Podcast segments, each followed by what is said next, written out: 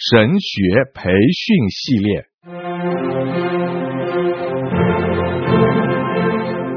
甘霖媒体资讯制作，世经讲道学，张子华牧师主讲。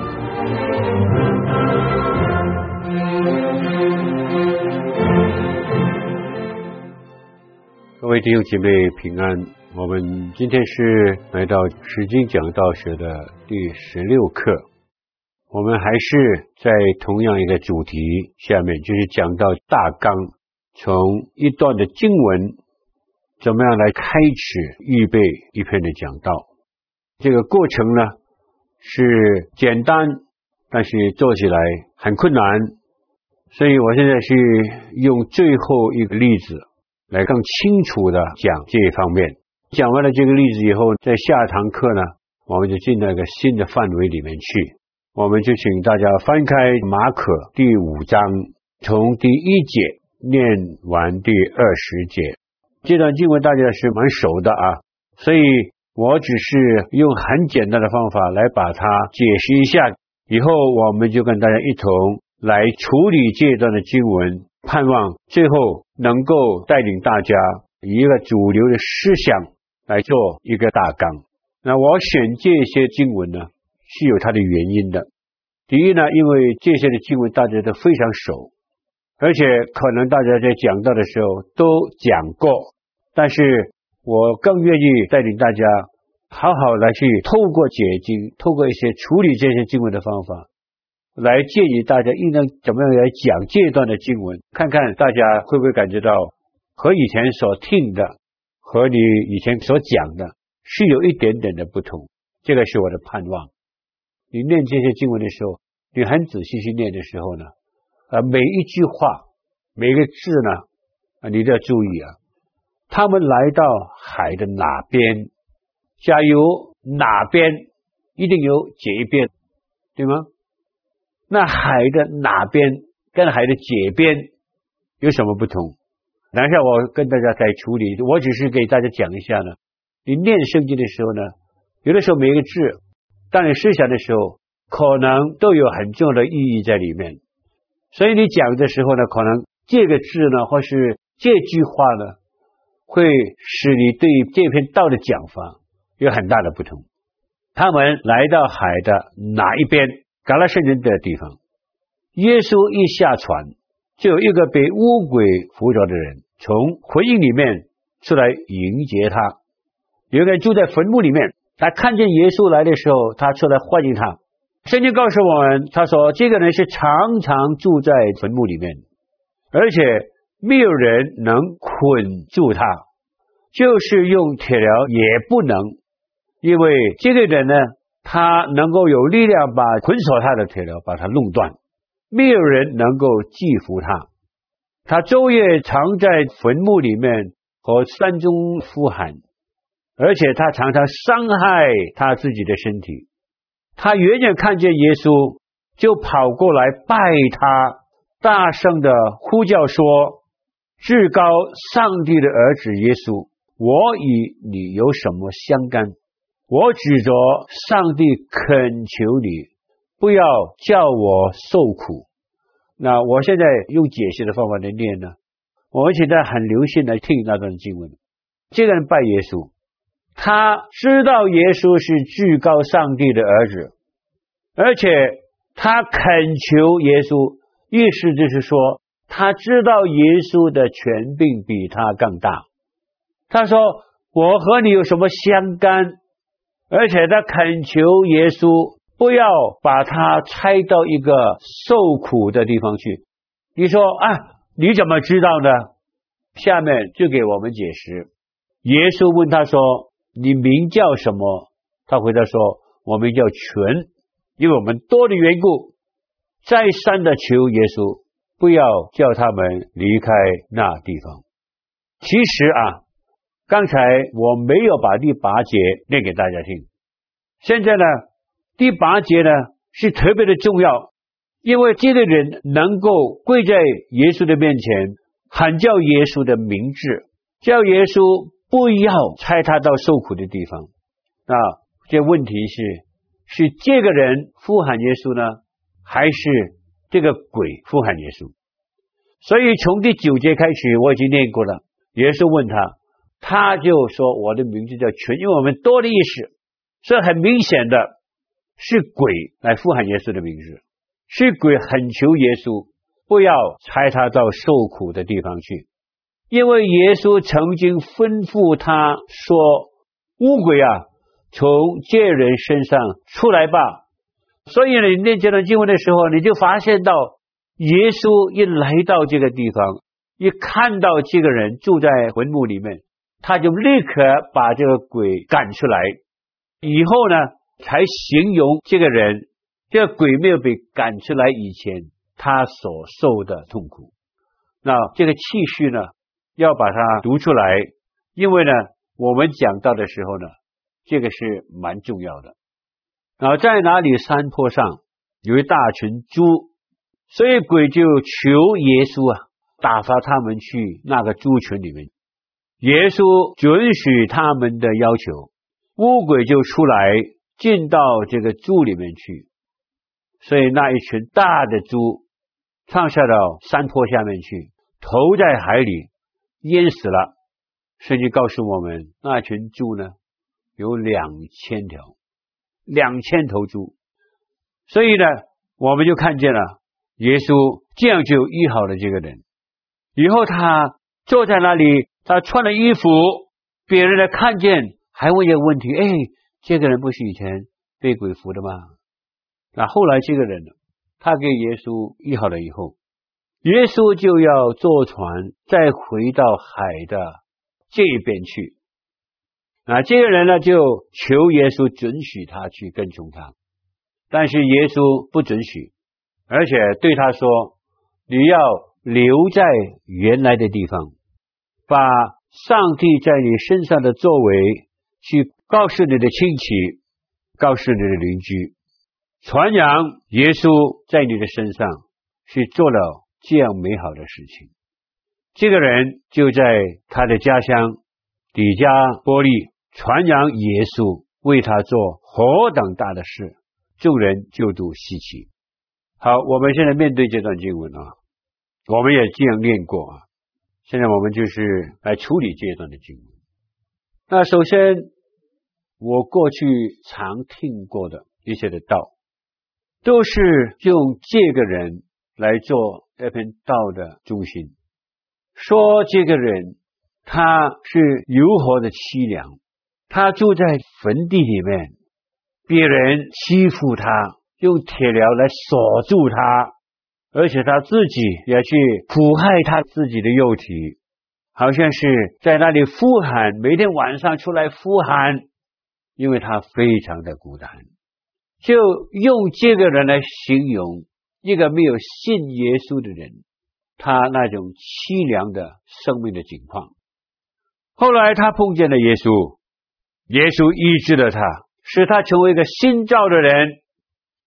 啊，多半我们讲这段的经文都是这样的讲法，但是我看这段经文，我对这个讲法并不能够说不对，但是呢，我看这段的经文呢，我看到好几方面，就使我引起一个非常重要的问题：我在这段的经文，我是否可以用这个人来做个主要的人物，还是？我在这段经文里面，我要怎么样来讲耶稣啊？这个是一个很主要的问题，我们需要在这段的经文来处理。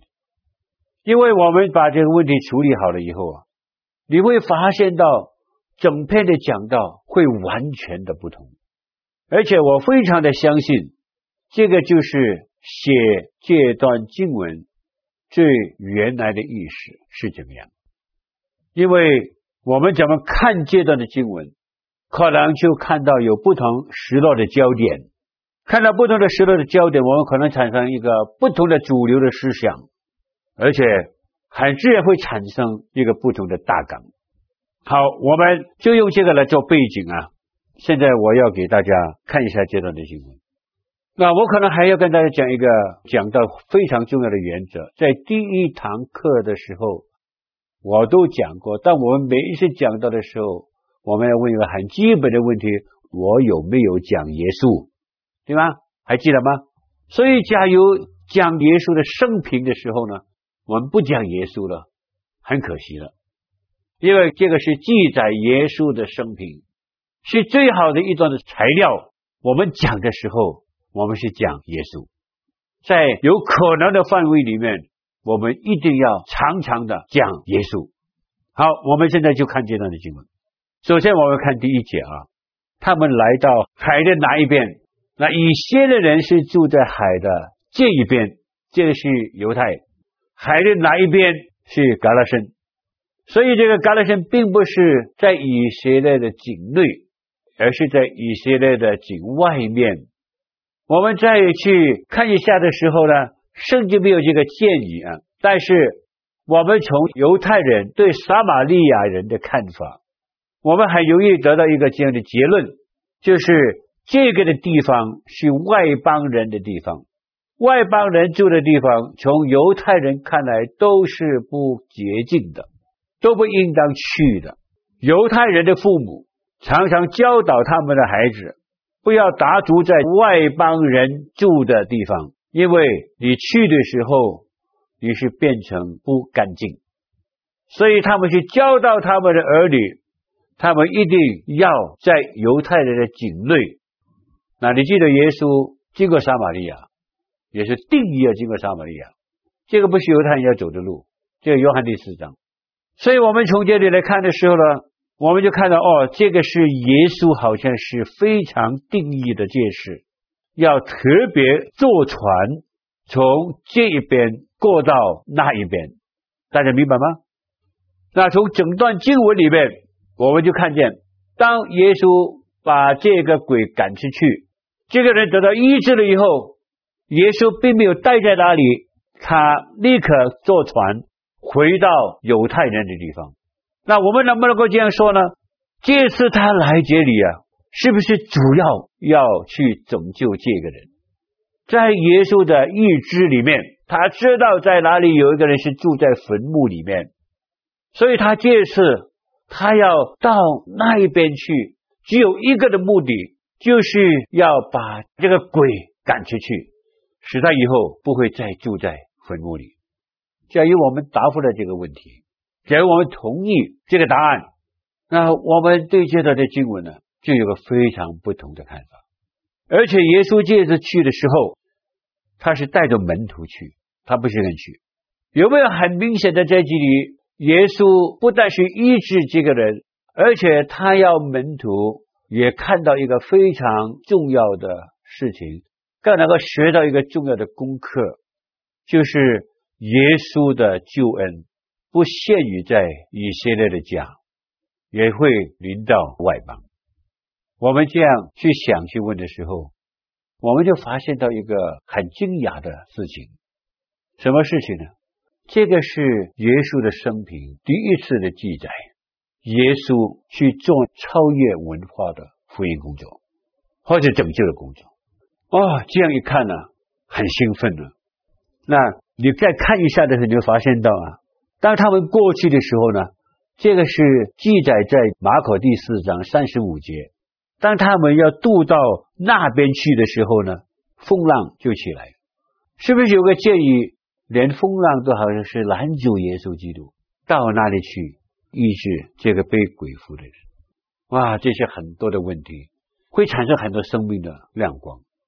好，我们再看下去啊，这个人很可怜啊，他住在坟墓里面，他呼喊是代表他的孤单啊。但是呢，你晓得啊，在这里人是用铁链来捆锁他，他还是把他弄断，没有人能够制服他。那各位弟兄姊妹啊。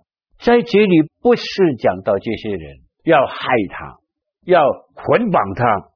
你再看下去的时候，他给你这个解释的，就是因为这个人呢，他常常要伤害他自己的肉体，他用舌头来砍他自己的身体，所以这些人用这个方法呢，乃是要帮助他，但是他不能够接受帮助啊，因为人要把他锁住，使他不能够伤害他的身体。但是他把这些的铁链都弄开，没有人能够制服他的意思说，实在没有一个人能够实实在在的帮助他。你看到吗？这个很清楚，非常清楚。所以刚才我已经跟大家解释，这个人远远的看见耶稣就去拜他，因为圣经后来才提到，其实耶稣一下船呢、啊，就遇见这个人。耶稣在他还没有去拜他、称呼他至高上帝的儿子、求他不要受苦以前呢，耶稣已经曾经吩咐这个鬼要从这个人身上出去。所以鬼知道他不能够抵挡耶稣，他不能够胜过耶稣，他的权柄没有耶稣这么大，所以他才做了一个恳求。在恳求当中，他知道耶稣是谁。他告诉耶稣：“你是至高上帝的儿子。现在我只是恳求你，因为你把我已经从这个人身上吩咐出来，我不能够不听话。但是我只是求你，现在你不要把我拆到去受苦的地方。那受苦的地方是哪里地方？一定是地狱。所以他恳求耶稣，把他拆到那两千条猪群那里去。啊，好奇怪啊！耶稣准许他的要求啊，我不明白。”我链接了经文时，我非常不明白。我还说，假如我是耶稣啊，我一定不准许他的要求。为什么我要准许这鬼的要求啊？我真想把他拆到受苦的地方去，让他永远都被关注在里面。但是耶稣准许他的要求，那奇怪啊！好，我们想一下，等一下怎么来处理这些的事项。结果这两千条猪呢，藏到山下面去饮食。后来这个人就得到医治了。恢复他原来的人生呢？那我们看这段经文，我有这么多的问题。现在我们怎么来把这段的经文做成一个大纲？实在这段的经文，我们从这么多的材料解释清楚了以后，我们看到这个失落的焦点是在哪里吗？失落的焦点是不是讲到一个人在这里面是多么的痛苦？还是失落的焦点，就是看到我们一些基督徒、一些主所用的人，对于那一些生活在这种在可怜的境况下面的人，我们学不到耶稣对他们的爱和同情。我想啊，这个失落的焦点是在这里。那要怎么拯救我们这个不完全呢？就是要我们。来学效主耶稣基督在这里留下的榜样，让我们能够跟随耶稣的脚步，使我们能够成为和耶稣一样，对于那些非常可怜的一些的人，我们有这样伟大的爱和同情，愿意付最大的代价去解救他们。那只要我们明白这个是失落的焦点的话，好，我们的主流的思想就非常简单。所以我建议给大家主流的思想就是：我们从这段的经文里面，我们怎么样从耶稣基督的身上来学习对罪人、对可怜的人那种的爱和同情。好，但我还没有给大家大纲以前呢，还有一个问题你一定要解决：为什么耶稣要答应鬼的要求？因为答应鬼的要求呢，结果是别人。这个财宝呢？当时这个放猪人，这个猪是他们的财宝啊。他们是从在一个地方，而且在一个山坡上面，我们看见一个图画，就是这个人就在坟墓里，很可怜。我们要看见有一群人在那里看守他的猪，看守他的财宝。耶稣准许鬼的要求，使这两千条猪藏到山坡下面去淹死了。这个从人看来很难解释，非常难解释。那我这个想法，因为圣经有这样的记载，一定要把它解释的清楚。假如你讲这段的经文，你不讲为什么耶稣答应这个鬼的要求的话呢？别人听听听听听，但是他一直会想这个问题。诶，我这个牧师和这个传道，他没有提到这个问题哦，为什么耶稣会答应这个鬼的要求哦？所以你一定要处理这个经文。那我把这个经文，我个人从主的领受跟大家讲一下，我们就看到有人在那里被鬼附，非常可怜；有人在那里看守他的财宝。耶稣在这里是不是要用一个实物的教材来告示那些看住的人，或是告示他的门徒，或是告示那一些在哪里的人，一个非常重要生命的功课，就是耶稣重视一个破碎的生命，多过世界上任何的财宝。他要我们基督徒学这个功课。我相信这个是耶稣答应鬼的要求主要的原因。那我们讲到呢，不要乱讲。我听过。啊，因为猪是不干净的，所以耶稣反正要处理不干净，连这个两千条猪都把它处理掉，这个解经很麻烦。好，我们有了这些的背景啊，现在我给大家一个很重要的大纲的建议，去讲耶稣的，而且每一个主点都有圣经的根据，都是解经一个的结果。第一点，世界上没有一个地方耶稣是不愿意去的，这个是根据第一节。在这里，我们就要讲到这边那边了。要讲到这，格拉森是个什么的地方？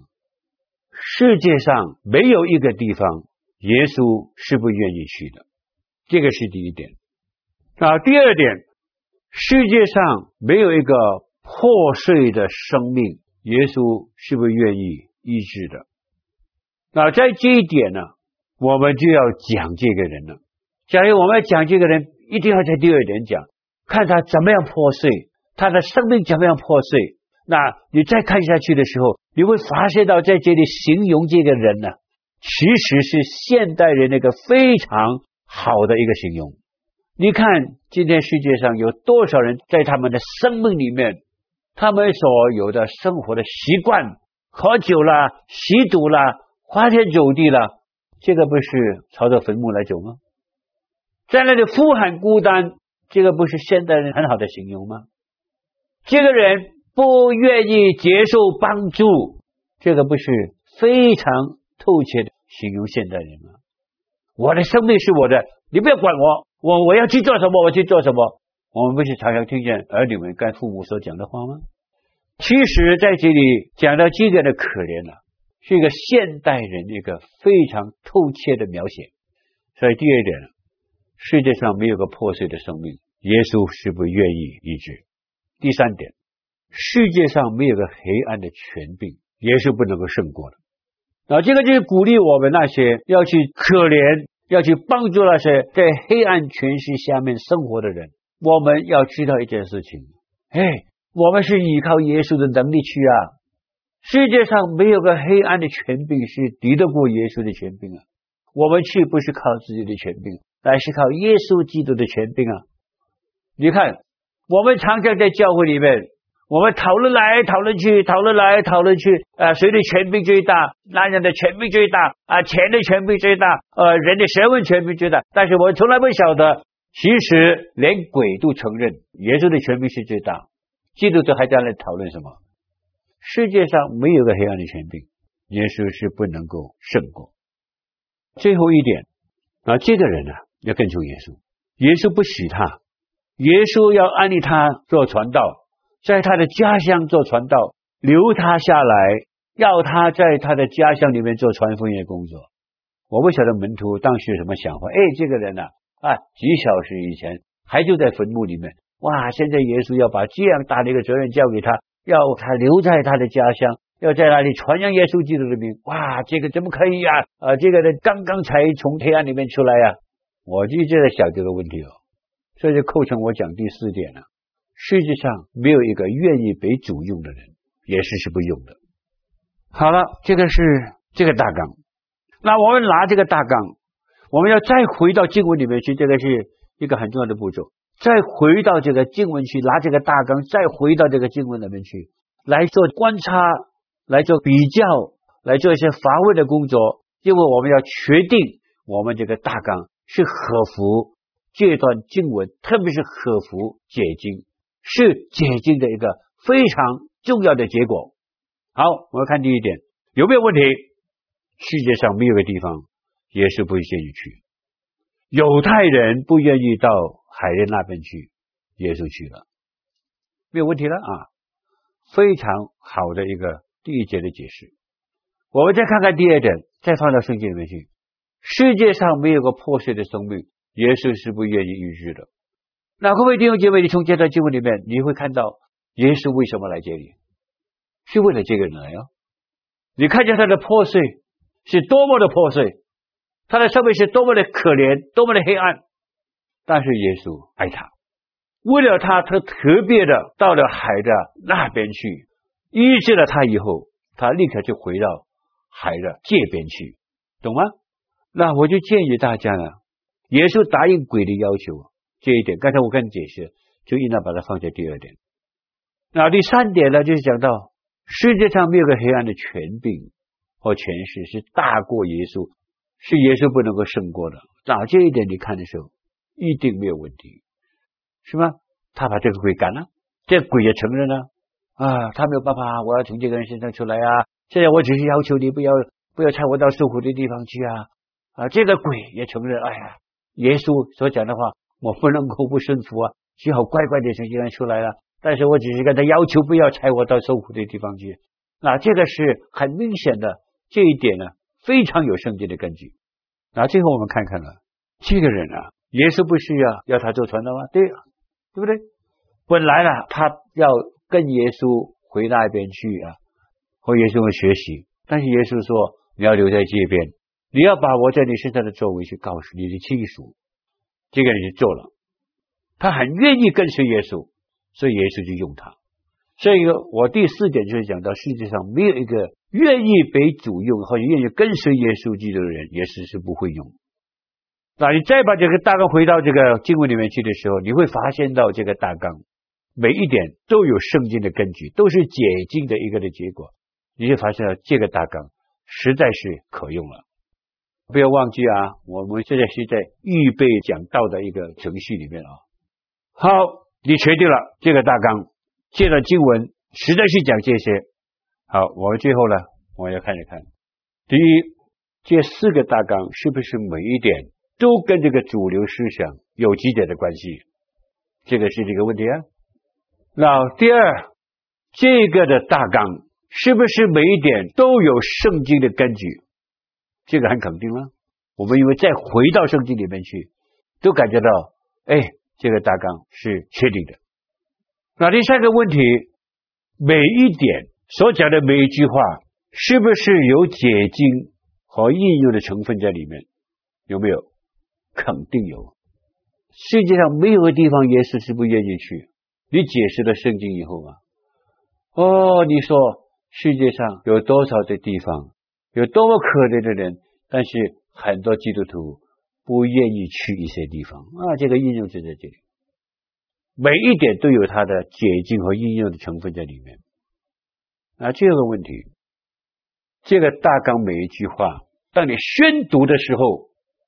没有讲内容以前，是不是已经引起了这个生命的回应啊？这个很重要啊。那为了使大家能够更清楚啊，我在这里再做一次的宣布：各位弟兄姐妹，世界上没有一个地方耶稣是不愿意去的；世界上没有一个可怜的生命，耶稣是不愿意医治的；世界上没有一个黑暗的权柄。耶稣是不可以打破的？世界上没有一个愿意跟随耶稣基督的生命，耶稣是不愿意用的？那当你宣布的时候啊，你不会感觉到每一点啊，你没有讲内容以前呢，已经引起了生命的回应。那这样的时候呢，你就会吸引到听众说：“哎呀，我一定要把这一点听得清楚，看看这个牧师怎么样讲这一点。”当你再讲。再多做应用的时候，他们可能说：“哎呀，上帝对我讲话，因为我实在拒绝了上帝。有很多地方他要我去，我没有去，我不愿意去，我悔改。”那所以做大纲了，为什么那样重要？就是这个意思。谢谢大家。Thank you.